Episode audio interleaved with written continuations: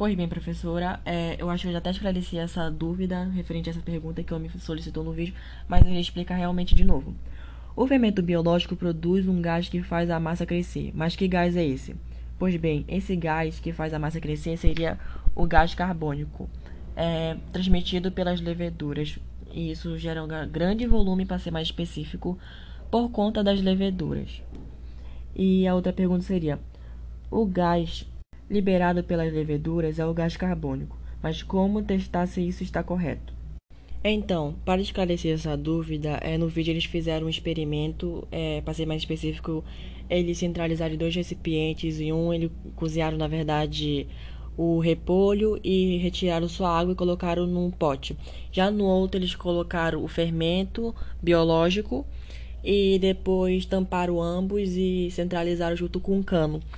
E com base nisso passou-se alguns minutos e o gás carbônico que estava sendo transmitido pelo fermento biológico foi direto num tubo é, para o repolho, se eu não me engano, que seria no estado líquido que era água.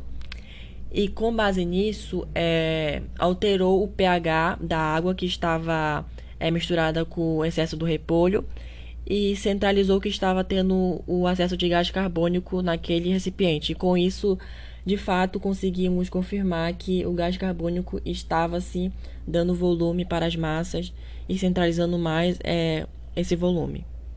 Então, centralizando a sua pergunta. Fermentação alcoólica é um processo biológico no qual açúcares e glicose e frutose e sacarose são convertidos em energia celular com produção de etanol e dióxido de carbono com resíduos metabólicos.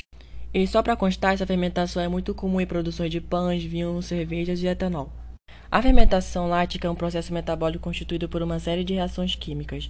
Em seus músculos, o ser humano também promove a fermentação glicose, uma situação demandada de energia e carência de oxigênio. E esse é o mecanismo de compreensão, uma maneira, na verdade, de obter energia. Então, seria mais hetero, se não me engano, heterolática que no caso seria basicamente algo referente à fermentação lática.